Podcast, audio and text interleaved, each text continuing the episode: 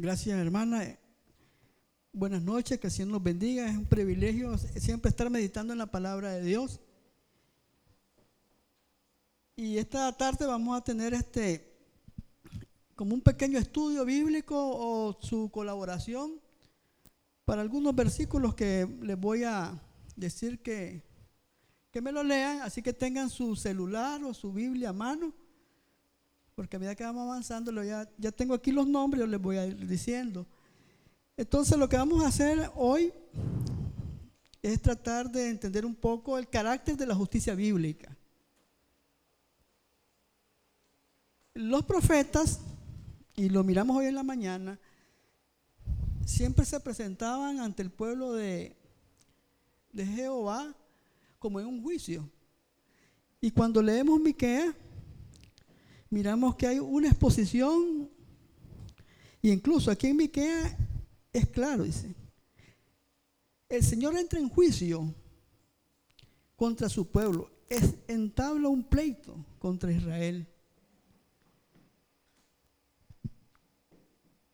Y le hace reclamos. Pueblo mío, ¿qué te he hecho? Dime, ¿en qué te he ofendido? Porque recordemos que la comunidad es una comunidad de pacto. El Señor Jehová Dios ha hecho un pacto. Relaciones que son llevadas por el pacto que Dios ha establecido con su pueblo. Y el pueblo de Dios en todo tiempo rompe ese pacto. Isaías 58 trata lo mismo que hoy estuvimos viendo. Este juicio de Dios a las naciones. Entonces, el carácter de la justicia de Dios siempre tiene un final. Y es que el Señor quiere recordarle al pueblo qué es lo que Él demanda en su comportamiento. Dios nos juzga siempre. Siempre está revisando nuestro corazón. Y siempre está invitándonos a que cumplamos ese pacto. Recordamos la Santa Cena. Este es mi cuerpo, que por ustedes es entregado. Esta es mi sangre, que por ustedes es derramada para el nuevo pacto en mi nombre. Pacto, relaciones entre Dios y su pueblo por medio de pacto vamos a ver la ira de Dios. Y eso lo vamos a ver en Romanos. Pero antes de entrar a esto, yo le pedí al hermano Tomás que cantáramos este himno 35. ¿Por qué se lo pedí? Porque el énfasis de este mes es convicción. Y este himno nos invita a la, a la convicción. Lo sé, lo sé. Comprado por sangre yo soy. Comprado por sangre de Cristo. No es por cualquier sangre, no es sangre de becerro. Con gozo al cielo yo voy. Ese corito es de convicción y todo el himno es de convicción. Himno bíblico que nos invita a tener esa convicción que el pasaje de Romanos nos está llamando. Y eso es lo lindo de la alabanza. Cuando la alabanza hace que mi fe, mi convicción se vuelva firme. Cantar por cantar no sirve. La alabanza tiene que hacer nacer en mí ese sentimiento hacia Dios. Gracias, hermano Tomás, porque era el deseo de mi corazón, como dice la hermana Celita, escuchar el domingo de hoy ese canto. Y pues lo hicimos hoy en la tarde. Entonces Javier me va a leer Romano 1, 18. Porque queremos ser una iglesia bíblica.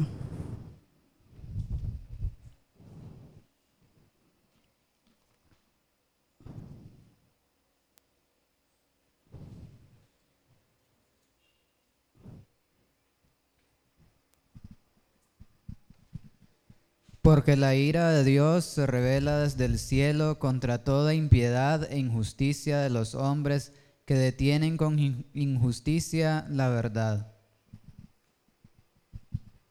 La ira de Dios se manifiesta contra la impiedad de los seres humanos que con su maldad contribuyen a que la verdad sea no sea revelada, o sea, que se le ponga un obstáculo. Eso es algo que tenemos que estar claro. Dios no sea a ira injustamente. Hay una causa, una desobediencia. La impiedad e injusticia de los seres humanos hace que la ira de Dios venga sobre ellos. Le voy a pedir a Ruth que lea Romanos 3.3.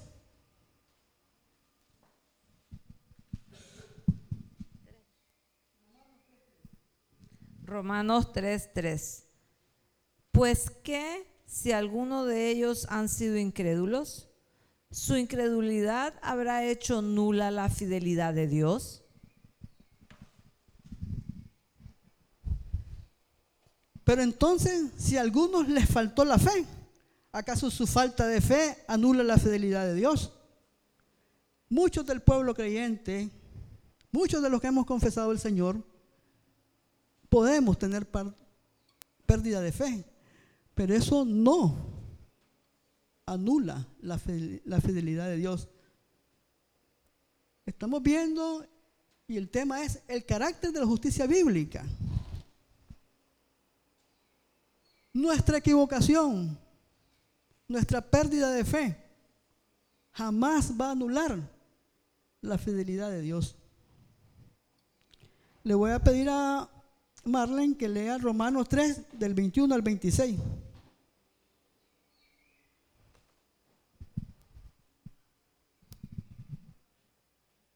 Romanos 3 del 21 al 36, 26.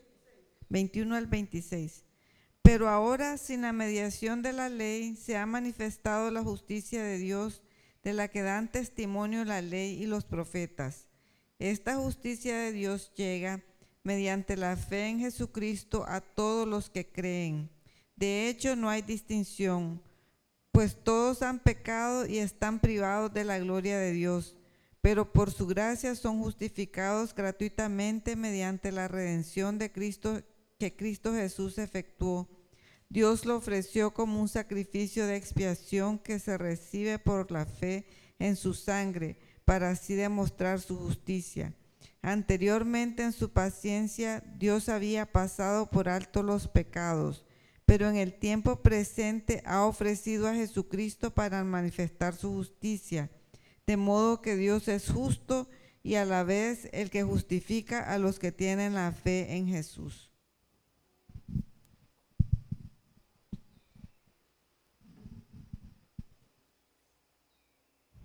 Esta justicia de Dios quiere poner en orden.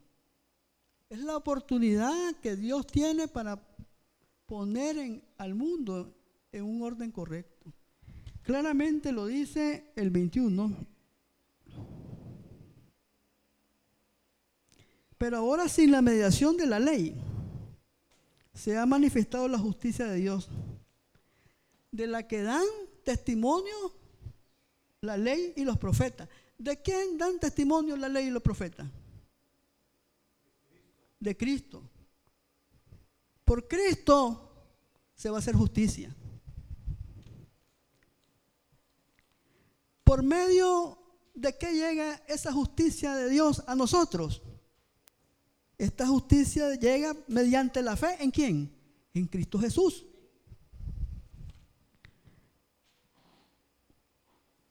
A todos los que creen.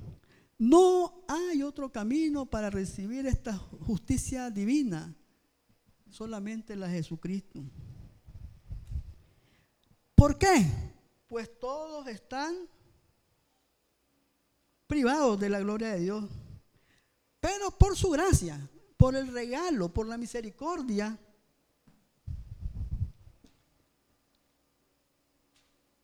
recibimos justificación.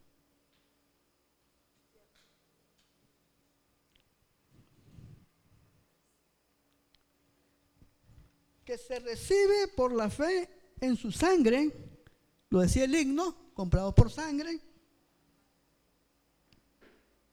para así demostrar su justicia. Dios, en su soberana voluntad, decidió mostrar su justicia derramando la sangre de su Hijo. De eso tenemos que tener la convicción que así el Señor nos da salvación. Anteriormente en su paciencia Dios había pasado por alto los pecados, pero en el tiempo presente ha ofrecido a Jesucristo para manifestar su justicia. De este modo Dios es justo. Dios es justo entregando a su Hijo. Dios es justo amando a este mundo, dando a su Hijo para que este mundo no se perdiera. Es una justicia contraria a la justicia del ser humano. Nosotros queremos restitución. Queremos que se nos haga justicia. Dios entrega para hacer justicia. Dios da, derrama sangre para hacer justicia. Y dice de esta manera, Dios es justo y a la vez Él justifica a los que tienen fe en Cristo. Le voy a pedir a mi hermano Tomás que lea Romano 1, 17.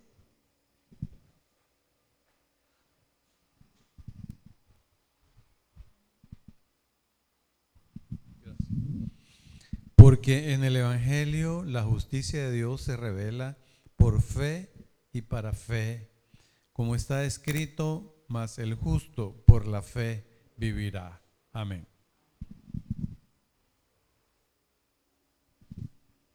La justicia que viene de Dios es revelada en el Evangelio y es por fe. Pero Dios va más allá de eso. Esa fe no nace de nosotros. Esa fe, la generosidad, la bondad, la misericordia, el amor de Dios es tan grande que esa fe no es producto nuestro, es un don de Dios. Dice Pablo en Gálatas, la ley fue nuestra tutora, pero ahora que Cristo Jesús está entre nosotros, Él nos guía. Él nos da su Espíritu Santo para que podamos andar con fe en Él. Realmente somos no muy agradecidos con el Señor, porque todo lo pone Él. Todo lo está poniendo Él. Y nosotros, como leímos en Miquea, nos comportamos como ese pueblo que incluso a veces acusamos a Dios de ser justo en nuestras vidas, de ser injusto con nuestras vidas. Le voy a pedir a doña Rosa Domínguez si me puede buscar Romanos 5, del 18 al 19.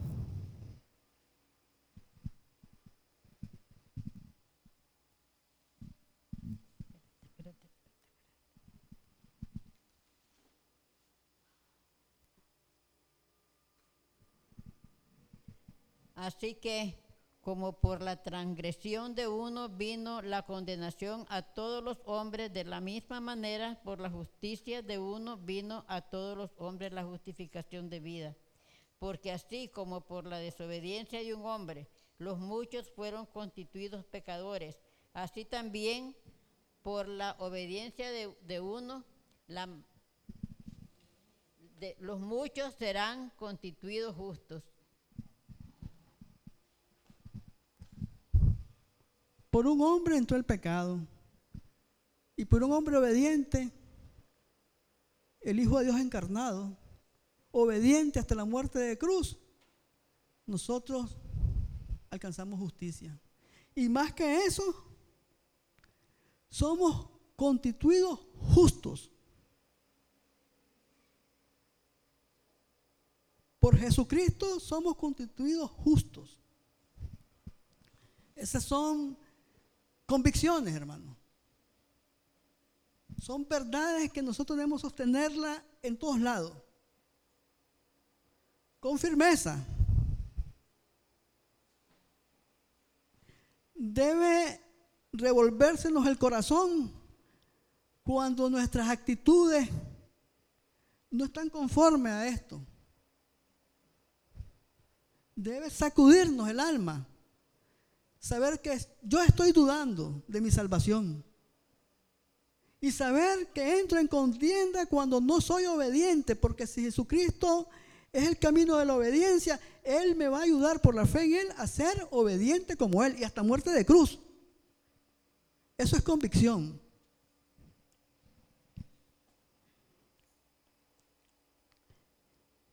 Entonces Cristo es la vida, la vida obediente.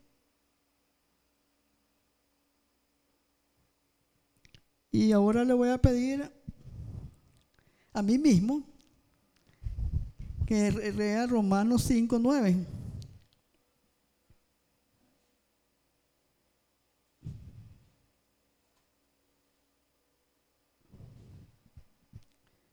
Al, al 11.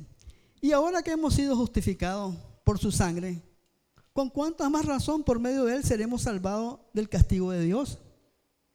Porque, porque si cuando éramos enemigos de Dios fuimos reconciliados con él mediante la muerte de su Hijo, ¿con cuánta más razón habiendo sido reconciliados seremos salvados por su vida? La justicia de Dios, hermano, es herramienta de salvación. La justicia de Dios es salvación. Si siendo pecadores fuimos reconciliados, ¿cuánto más ahora que hemos sido reconciliados? Mediante la muerte de su Hijo. Seremos salvados por su vida, la vida resucitada. Somos salvos porque Cristo murió en la cruz estuvo tres días en la tumba y al tercer día se levantó por su vida resucitada. Cristo vive, hermano. Y tenemos vida en Cristo. Convicción. Recordemos que podemos perder la convicción si cada día nos vamos volviendo como el pueblo de Israel, que en vez de hacer ayunos correctos, explotamos al hermano, lo injuriamos, lo maltratamos, no lo amamos. Y esa relación de pacto se va rompiendo. Por eso es que hablamos de comunidad de pacto en su sangre.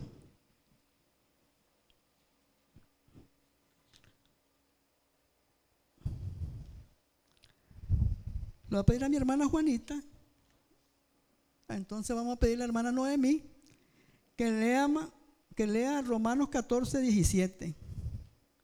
Romanos capítulo 14, versículo 17.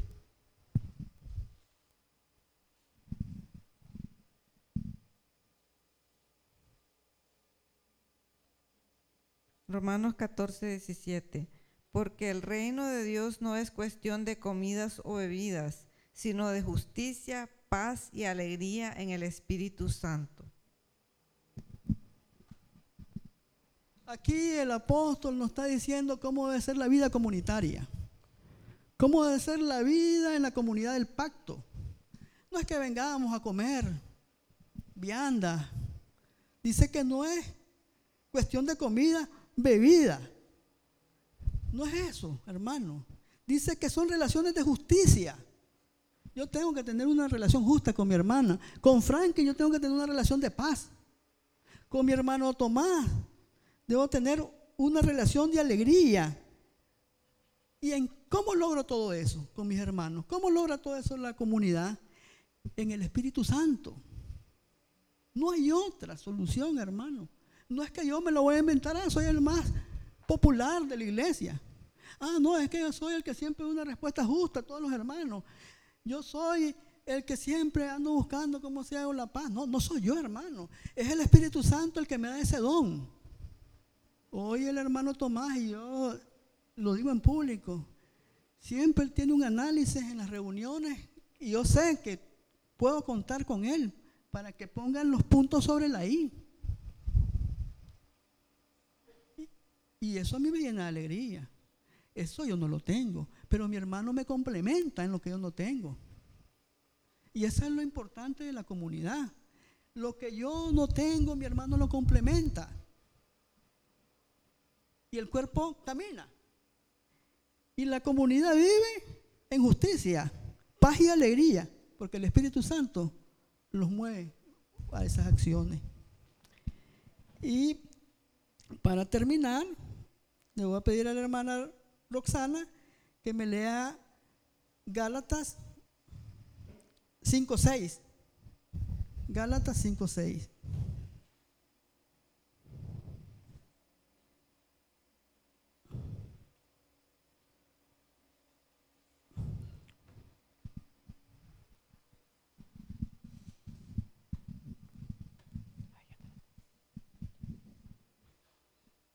Gálatas 5:6.